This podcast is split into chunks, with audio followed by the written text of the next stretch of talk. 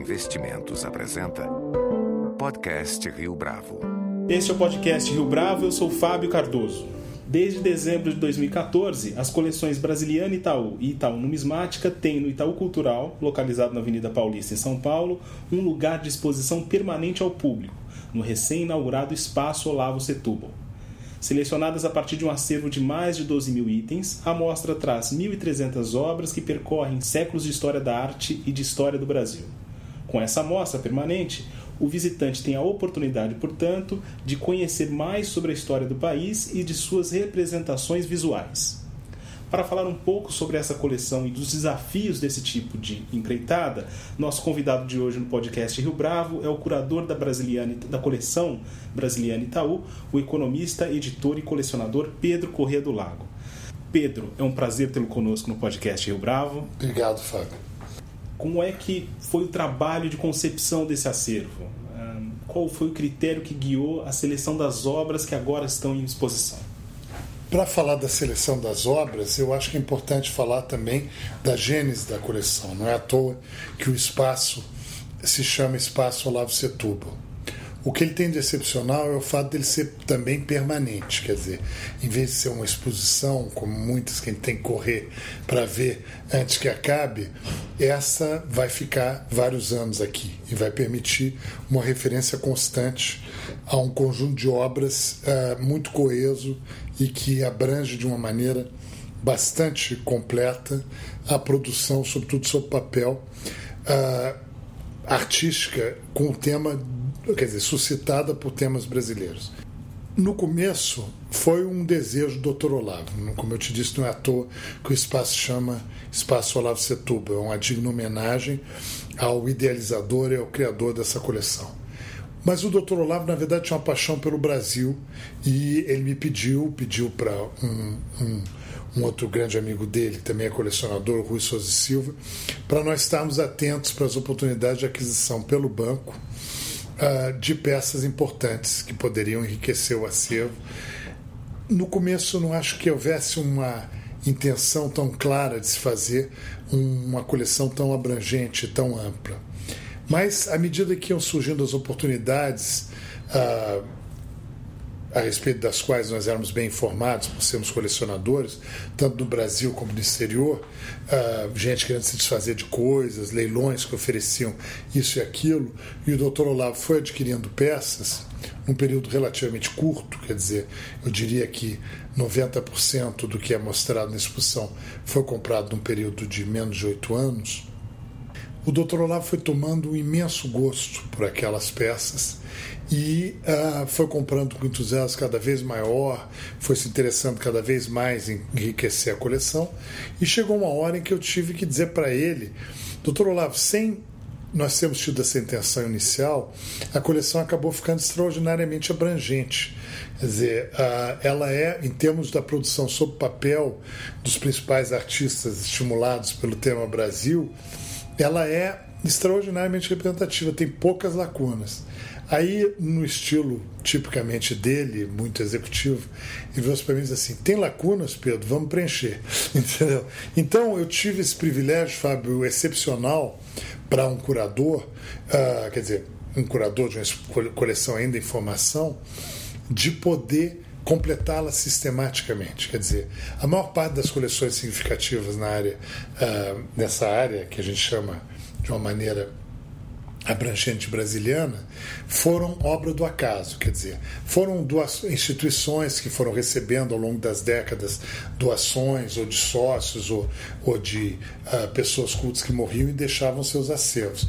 Às vezes havia também algumas campanhas de aquisição por parte de governos um pouco mais esclarecidos, mas sempre era se comprava o que estava disponível naquele momento. Não havia uma procura. Não havia uma procura sistemática, não havia nem, nem continuada. Se tinha diretores uh, de, de, instituições como uh, uh, o Instituto Histórico Geográfico né, Brasileiro, que completou 175 anos, agora já tem 176, inclusive que eram mais ativos na procura de, de, de peças para enriquecer o acervo. Outros eram mais mais passivos realmente e uh, e morria um, sei lá, morria um, um sócio que era especialista em uh, Guerra do Paraguai, e aí se ele deixasse uma biblioteca importante ou peça da Guerra do Paraguai, a instituição era enriquecida em Guerra do Paraguai. Mas também se não tivesse, ia ficar aquela lacuna, entendeu? Então, a gente ter o privilégio de poder fazer uma coleção uh, sistemática durante três anos, foram os últimos anos da vida dele, foi um, um, realmente uma oportunidade rara, porque nós sabíamos quais colecionadores tinham as peças e nós fomos atrás e muitas vezes conseguimos adquirir. E Pedro, como se deu o seu início nesse projeto? Quando iniciou sua participação como curador e é, essa relação com as lacunas que o Olavo Setúbal dizia que faltavam, que precisavam ser preenchidas? Eu te responderia, Fábio, que ah, para muitas das áreas, digamos, cobertas pela chamada brasileira Itaú, há um, um certo roteiro que se pode seguir, quer dizer, há um número finito de livros com ilustrações que foram publicados sobre o Brasil nos séculos anteriores ao, ao passado, entendeu? Quer dizer, você sabe quais são os principais e você vai atrás deles. Você tem alguns artistas muito importantes que você quer que estejam representados na coleção. Claro que você é infinita a possibilidade de enriquecê-la, mas você tem mais ou menos se você milita um pouco nessa área, você tem uma ideia do que seria uma representação uh, digamos, correta. E você tem basicamente o suporte principal que perpassa toda a exposição, que procura justamente as manifestações artísticas de tema brasileiro, mas que nos primeiros séculos foram quase todas de artistas estrangeiros. Uh, o suporte que perpassa tudo é o papel. Então há uma grande digamos, uma avassaladora maioria de obras em papel. Mas como foi incorporada também a brasileira numismática, você tem moedas excepcionais que, a rigor, são também obras de arte, porque, enfim, são criação são também obras de criação muitas vezes e a única coisa que não é uma obra de criação e que está muito presente na exposição são os documentos documentos históricos que servem como uma espécie de pontuação histórica para colocar várias etapas. Conta para a gente um pouco sobre esses documentos históricos. Qual foi a sua preocupação em colocá-los ali eh, junto com essa trajetória eh, pictórica a respeito da história do Brasil? Olha, alguns dos documentos apresentados são documentos da criação, quer dizer, são, ah, sei lá, esboço Niemeyer, a letra da, de, de, de, de, Para Todos. de Para Todos, por exemplo, do Chico Buarque, ou de Garoto de Ipanema. Uh, eu considero que aquele desenho meio mecânico do que é o último que Santos Dumont fez antes do, do suicídio também é, de certa forma, um, um, documento de criação. Certamente o manuscrito musical do Vila Lobos é um documento que registra uma criação. Uh, então, talvez com a desculpa de que os finais são da criação, você justifica um pouco a presença de outros que pontuam momentos históricos. Por exemplo, a exposição começa com um documento também do Dom Manuel Venturoso. Na falta de qualquer documento Cabral, do qual não se conhece a assinatura, não se conhece a letra, porque não sobrou nada escrito pelo Cabral, você tem um, um pergaminho. O próprio pergaminho já é um objeto curioso, porque como suporte para o documento não é um papel, mas sim uma pele de carneiro que foi preparada para ser suporte para a escrita. Então, à medida que vai avançando, entendeu? Você de certa forma o documento histórico original, manuscrito de um grande escritor ou de um personagem da história como Tiradentes, aproxima aquele personagem do público. Você está vendo um papel que ele tocou, que ele escreveu ele mesmo, não é um livro sobre ele que foi feito em muitos exemplares. Então, eu acho que casa muito bem com o caráter único excepcional de muitas das peças. Dirá você, me conhecendo, que também reflete uma idiosincrasia do curador. Quer dizer, eu estou tradicionalmente ligado ao documento, é uma paixão minha pessoal, colecionador, e sempre valorizei muito o documento físico, muito além do conteúdo, também como objeto de grande, uh, de grande charme ao ser exposto, a meu ver. Outros museus no Brasil possuem acervos que também contam a história do país é, com essa perspectiva pictórica. É. Houve alguma preocupação é, no caso desta mostra permanente, de evitar alguma repetição, por exemplo, ou um caminho semelhante? Olha, eu acho que nós optamos por, um, por uma trajetória, ainda que cronológica, menos preocupada com o aspecto histórico, quer dizer, é, é a história com a sua incidência sobre a arte produzida a partir de tema brasileiro. Quer dizer, você tem uma exposição permanente também, ou pelo menos uh, se pretende ficar durante muito tempo no Museu Histórico Nacional, mas o approach é completamente diferente. Quer dizer, você expõe espadas, você expõe uma série de objetos que nós, de certa forma, evitamos na exposição, ah, porque ali os objetos estão lá pelo significado histórico. Entendeu? Para nós, os objetos estão aqui pela importância artística na imensa maioria das vezes. Ainda que sejam documentos em alguns dos casos. É, o documento é exceção. Para mim, aquilo é arte, mas eu estou brincando. Claro que ah, nem todos são, quer dizer, alguns são ah, apenas, mas com exceção dos documentos, que bem ou mal fizeram parte dessa visão de brasiliana, lato senso, que o Dr. Olavo tinha e que tinham que estar refletidos, de certa forma, na exposição e que tem um papel importante. Por exemplo, quando você termina a, a escravidão, onde a iconografia, as imagens uh, suscitadas pela escravidão junto aos aos artistas viajantes estão lá e muito bem representados, mas você tem uma parte de documentação terrível a respeito uh, do aspecto econômico e comercial uh, e, digamos, o, a atividade econômica fundamental que a escravidão representava.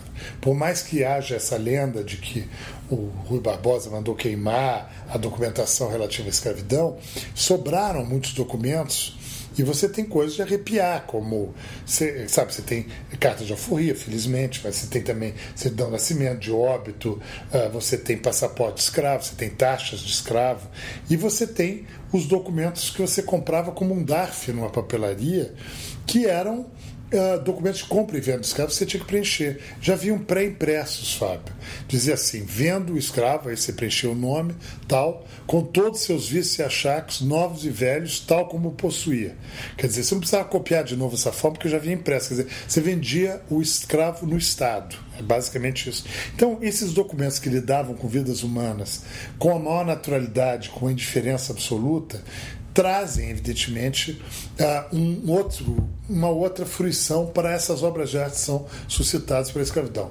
Eu, claro que é uma visão muito pessoal, mas eu considero que uh, há um enriquecimento da arte pela contextualização com o documento. Em relação aos índios, uh, no começo da exposição existe um espaço índios, com bastante destaque para eles. É, de que maneira essa exposição conta essa narrativa dos índios que muitas vezes não está tão clara, eh, seja pela historiografia oficial, seja pelos, ah, pelas narrativas, pelos relatos que hoje a gente tem à disposição. Olha, o objetivo da exposição não é equilibrar entendeu? A maneira de contar história, ou corrigir injustiças, ou trazer uma nova luz para coisas que foram uh, desprezadas pela historiografia oficial ou que não foram tratadas corretamente. O nosso objetivo, como eu te disse, é adaptar a narrativa histórica à realidade que nos é apresentada pela arte. Tá certo? Então, por que, que eu insisto tanto no Brasil secreto, no Brasil desconhecido? O primeiro século não tem nenhuma arte produzida no Brasil. Toda ela é reflexo, é, é arte pura e fora do Brasil. Aí você tem o milagre do Brasil holandês, em que o Maurício Nassau tem a ideia totalmente pioneira para a época de, numa expedição militar, levar artistas e cientistas, porque ele sabe que vai passar um longo tempo, é como se ele estivesse indo para a Lua. Ele está levando máquinas para pegar pedra da Lua, entendeu? A terra da Lua, para fazer análise depois. Então, ali você tem pela primeira vez artistas formados na Europa, uh, cuja obra é observada em loco, no Brasil. Quer dizer, eles, a, a, arte é produzida a partir do que eles observaram. Aí você tem, justamente porque houve essa invasão, um período traumático de 150 anos em que a criação no Brasil não é mais, uh, digamos, pictórica, porque você não tem mais artistas estrangeiros, mas você tem o talento brasileiro criativo. Então isso se expressa na poesia, naqueles arcades que por acaso também participam da Inconfidência, ou não por acaso participam da Inconfidência. Você tem a arte feita clandestinamente a partir da, da, dos temas brasileiros, e você tem a arte oficial, que é autorizada, que seria ou a, a imaginária do Aleijadinho, digamos, porque é religiosa, então tem uma razão para existir, ou então a obra dos, dos engenheiros militares portugueses ou espanhóis a serviço de Portugal, que são autorizados a retratar aquilo que é secreto. Entendeu? Então, na verdade, uh, eu te confesso que não houve uma preocupação nem com o modo da escravidão, nem com a presença dos índios no modo dos naturalistas, em tentar reequilibrar qualquer relato. O que houve foi uma preocupação, aliás, a, a maneira com que os índios são apresentados, a gente ressalta isso, eles fazem parte da fauna brasileira, entendeu? Então, eles são apresentados ah, ao mesmo título de curiosidade que os animais, praticamente, entendeu?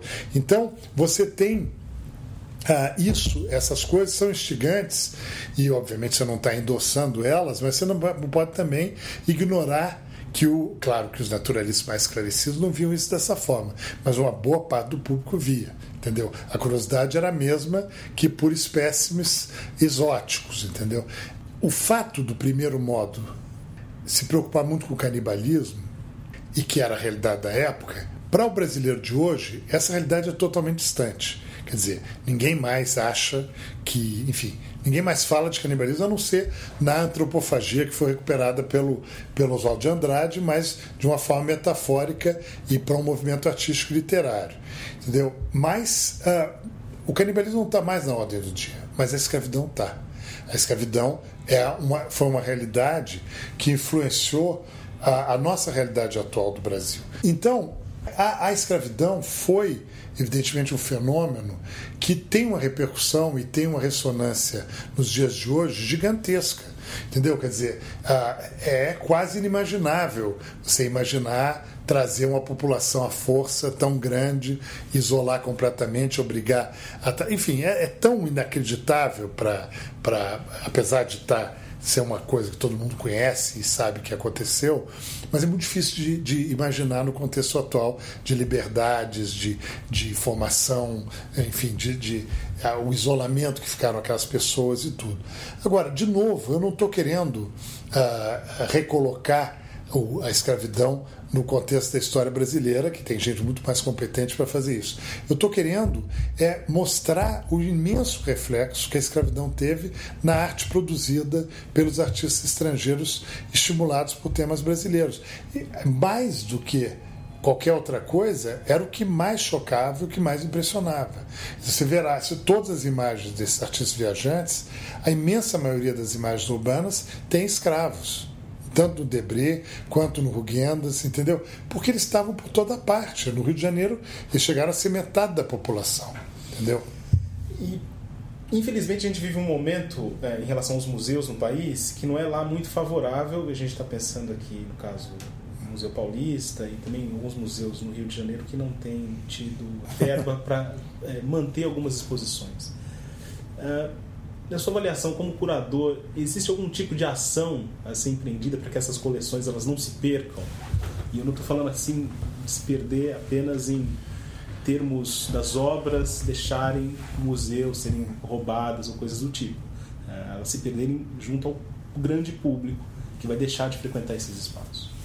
Olha, uh, o museu tem que perder essa reputação de que é chato, entendeu? Quer dizer, ah, não, parece um museu, é de museu. Entendeu? Você acabou ficando, não com todo mundo, evidentemente, mas com a parte da população, entendeu? A coisa do museu é uma coisa que ficou meio congelada, num lugar que ninguém visita, mas que tem que ser preservada.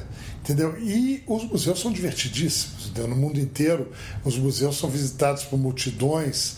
Ah, depende, evidentemente, do museu ah, tornar a sua, a sua, o seu a, a, enfim, a, a, visitação a mais estimulante possível, sobretudo no momento em que eles têm que disputar a atenção do público com um sem número de diversões. Quer dizer, o acesso à informação se tornou tão avassaladoramente fácil nos últimos 20 anos, com o desenvolvimento da internet, e, e dos videogames e, e, da própria televisão e da televisão a cabo e de tudo que você vê hoje em dia que não precisa nem de televisão a cabo que você vê praticamente no seu telefone celular você tem uma concorrência tão intensa, não só para os museus, você tem para a leitura tradicional de livros, você tem para a maneira clássica de você se relacionar com a informação, tudo está mudando com uma velocidade muito grande. Agora, nesse mundo ah, cada vez mais virtual, você vê ah, fisicamente certas coisas faz uma diferença muito grande. Você pode ver toda a arte do mundo hoje em dia no seu laptop, entendeu? As imagens estão todas disponíveis, você vê até com uma certa, uh, uma certa nitidez. Agora, nada substitui a experiência de você olhar para o quadro, ver a textura do quadro, ver como a pintura foi aplicada no museu quando você está vendo o original. Talvez chegue um momento em que as dimensões, três dimensões, dez dimensões, sei lá, um HD alucinante, te dê todas as sensações, mas aí ninguém mais vai sair de casa, entendeu? Sei lá o que vai acontecer. Esse futuro eu não quero imaginar, provavelmente não vou mais estar aqui. Então, o que eu quero te dizer é que o museu tem o desafio, e com uma verba restrita, é o desafio é ainda mais desafiador, porque aqui no Itaú, evidentemente, você teve. A, a, o Itaú resolveu tomar uma decisão política diante do reconhecimento da importância dessa coleção, de dedicar dois andares do seu prédio uh, do Itaú Cultural na Avenida Paulista, quer dizer, num local privilegiado de São Paulo, para uma exposição permanente de uma, de uma coleção que eles consideravam que exposta traria uma contribuição cultural excepcional. Você diz que essas obras são expostas em outros lugares do país. São, mas não com esse recorte, não com esse approach, entendeu? A Pinacoteca uh, de São Paulo tem algumas peças bem importantes uh, e, e, mostradas como obras de arte, assim como são aqui. Uh, o Museu Paulista que está fechado tem um viés completamente histórico. O Museu Nacional de Belas Artes mistura as, as pinturas brasileiras, estrangeiras. Uh, quer dizer, para eles não há essa noção uh, tão clara da, da, da, da, do relato que a gente faz aqui. Então, é um grande desafio? É. O museu pode ser extraordinariamente interessante ou pode ser, de fato, para as novas gerações, chatérrimo, dependendo da maneira com que as coisas forem apresentadas. Pedro, você mencionou agora a respeito da decisão política de dedicar ah. dois andares é, no museu localizado na Avenida Paulista para essa coleção a relação do Itaú Cultural com as leis de incentivo para essa exposição especificamente é, também foi uma decisão política? Olha, as, as leis de incentivo tiveram zero a ver com essa exposição. Entendeu? Quer dizer, o Itaú Cultural lida com imensa verba de, de, uh, de Lei Rouanet, porque, evidentemente, a Lei Rouanet do banco vai em grande parte para as atividades do Itaú Cultural ou do Itaú, digamos, mas o Itaú Cultural bota uma quantidade imensa de dinheiro próprio. Não houve um pingo de incentivo nem na formação da coleção, nem na publicação do livro que eu publiquei a primeira edição em 2009 e agora uma segunda com as últimas aquisições, chama Brasiliano Itaú, nem na montagem dessa exposição. Foi tudo. Quando eu te falo de decisão política, qualquer decisão é política, obviamente, mas eu digo, mas um, foi uma, é uma decisão, a meu ver, num, num, num contexto em que 90% do que é oferecido ao público é arte contemporânea, entendeu? Contra essa corrente, ainda que no fundo exibindo as raízes de muito do que a procura na arte contemporânea hoje é, encontra aqui muito de, de, suas fontes principais. Se você vê a arte da Adriana Varejão, da Beatriz Milhazes, do Vic Muniz, eles bebem, eles conhecem profundamente a arte que é mostrada no espaço Olavo Setúbal e são profundamente influenciados por ela. E quando não são os próprios temas da sua arte, como no caso da Adriana, em grande parte. Então, você, como é que eu te diria? Eu, eu acho que é muito significativo que uh, e muito corajoso, no fundo, muito, uh, digamos, uh, forte e assertivo, o Itaú Cultural resolver, entendeu? Que uma, uma coleção dessa importância merece um espaço permanente de exposição no seu espaço mais nobre, que é o prédio da Paulista. Eu acho uma atitude de, de grande alcance, de grande significado ah, sobretudo porque não há leis de incentivo envolvidas. Como curador, Pedro, qual é a obra? Eu sei que é uma pergunta difícil aqui, mas qual é a obra que mais enche os seus olhos de orgulho nessa exposição? A história do filho favorito, né? Olha, é, é, muito difícil realmente responder a tua pergunta. Eu acho que há muitas que me, me enchem de orgulho como brasileiro. Quer dizer, eu acho que há obras de um mérito artístico excepcional. Uh, enfim, há obras que tiveram uma trajetória até chegar até nós muito curiosa e tudo. Eu te diria que, como paulista transplantado, digamos assim, nascido carioca, mas que mora em São Paulo há 32 anos, o quadro de São Paulo, que do Palier, a Vista Geral de São Paulo, que é o único óleo sobre tela de São Paulo até antes da invenção da fotografia, quer dizer, é uma peça de um significado incalculável. Pode reproduz, é, mostra é, mostra o delineamento da, da, do perfil de São Paulo em 1821. Ah, eu cheguei a escrever um livro há 15 anos atrás sobre todas as imagens de São Paulo que eu fui catar junto aos colecionadores, junto aos aos museus, etc., em que eu afirmava que ninguém tinha gasto nem tela, nem óleo para pintar São Paulo, entendeu? Porque era uma cidadezinha de 20 mil habitantes e de 50 ruas, entendeu? E eu, eu mesmo desatualizei o meu livro dois ou três anos depois, quando por acaso descobri esse quadro na casa de uma senhora que tinha me pedido para avaliar uns livros que ela tinha antigos. Eu, pedi para minha mulher, pra, que por acaso estava comigo, uh, é, para me beliscar, porque estava é, lá há 110 anos na mesma família, nem a família imperial guarda coisas por 110 anos no Brasil. O Brasil é um país que tem uma mobilidade, as pessoas se mudam, não tem castelos como na Europa, que guardam nos sótãos 300 anos, a mesma família, a mesma tralha. Aqui não acontece. E por acaso esse quadro tinha ficado fora do alcance do público desde o momento que ele foi leiloado no leilão do Passo, que vendeu os pertences do Pedro II depois da República. Foi comprado por uma pessoa que guardou 110 anos e a família já não sabia a importância que aquele quadro tinha. Entendeu? Então, por estar muito envolvido com essa história, por ter desatualizado eu mesmo o meu livro, entendeu? Por ter, uh, aliás, evidentemente fiz uma segunda edição e botei esse quadro na capa, entendeu? E ter corrigido, mas sabe, se esse quadro fosse conhecido na época do, do quarto centenário, em que houve comemorações gigantescas, 1954, Museu Paulista, era um momento de grande orgulho. Ele teria sido o ícone máximo uh, das comemorações do quarto centenário, porque ele é um quadro de uma importância absolutamente absolutamente cavalar. O doutor Olavo entendeu imediatamente a importância disso e no leilão feito nos Estados Unidos, mas a peça não podia sair do Brasil, uh, para comprar esse quadro, ele comprou uh, contra alguns concorrentes, o negócio subiu uns 30% com relação à variação mínima, mas hoje uma pessoa que participou do leilão e uma outra me disseram, olha, Pedro, hoje eu pagava 10 vezes mais por esse quadro. Quer dizer, uh, é um quadro que, sabe, não tem equivalente. Sabe, é um verdadeiro milagre ter sido reencontrado. A maior cidade da América Latina, a única, o único quadro a óleo que retrata a cidade. Claro que depois da invenção da fotografia houve muitos outros, mas não tem o mesmo charme. Dom Pedro I encomendou ao Palier para ter no passo no, no, na capital, no Rio de Janeiro, numa sala do passe, tem uma imagem da capital de São Paulo, onde tinha proclamado a independência, onde tinha também conhecido a Marquesa de Santos, mas isso era uma coisa mais privada. Então, sabe, é tanta história com relação a, a, a, a enfim, como é que esse quadro sobreviveu, mas permaneceu oculto, como é que ele foi criado, que torna isso fascinante. Aliás, você vai ver que o público não se dá conta visitando a exposição, mas às vezes quando eu mostro eu ressalto esse aspecto.